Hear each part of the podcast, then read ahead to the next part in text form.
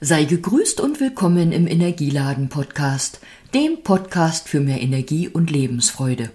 Und sei willkommen zum ABC von Advent und Besinnlichkeit und heute bei der 20. Episode und dem Buchstaben T, T wie Tannenbaum.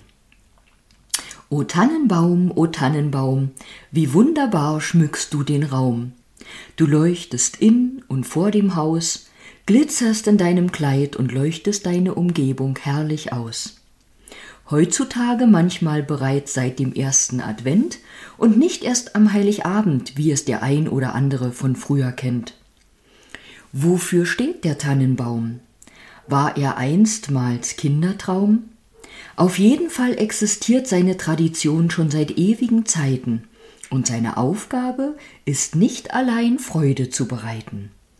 Das Bäumchen ist auch als Lebens- oder Weltenbaum zu sehen.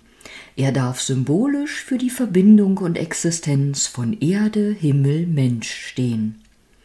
Auf seiner Spitze ursprünglich der Stern, schaut und funkelt ins Universum fern.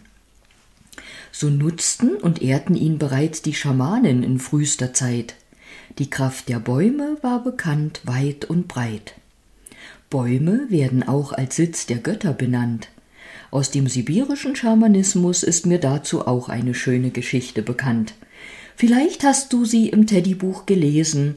Erinnerst dich, dass du als Kind gern besonders an einem bestimmten Baum gewesen. Das Grün der Bäume ist oder hat ebenso eine Bedeutung. Es steht für das Leben und für Gesundheit, hält auf seine Art frisch und jung. Womit wir den Baum so schmücken, soll auch allein nicht nur verzücken. Ob Kugel, Stern oder Figuren, all der Schmuck entspricht ursprünglich symbolisch Elementen, die durchs Universum touren. Einst Äpfel und Nüsse den Baum mitschmückten, verschiedene Formen und Symbole als Glücksbringer dazu rückten. Auf eine Art ist unser Weihnachtsbäumchen ebenso Wünschebaum und verhilft, dass unsere Herzenswünsche nicht bleiben ein Traum. Vielleicht nimmst du dir ums anstehende Fest mal etwas Zeit, machst dein Herz ganz weit, lässt deinen Blick ganz bewusst über den Tannenbaum schweifen, nimmst wahr und lernst begreifen, welch wunderbare Bedeutung in ihm steckt, und schaust, welche Gedanken und Gefühle all das in dir weckt. Wenn du willst, reise in Gedanken sogar in den Baum hinein, so wirst du verbunden mit ihm sein. Wie seine Wurzeln ihn mit der Erde verbinden, kannst du über deine Füße Halt und diese Verbindung finden. Und dein Schopf, dein Kopf ist deine Krone, denn auch in ihr die Verbindung ganz nach oben wohne.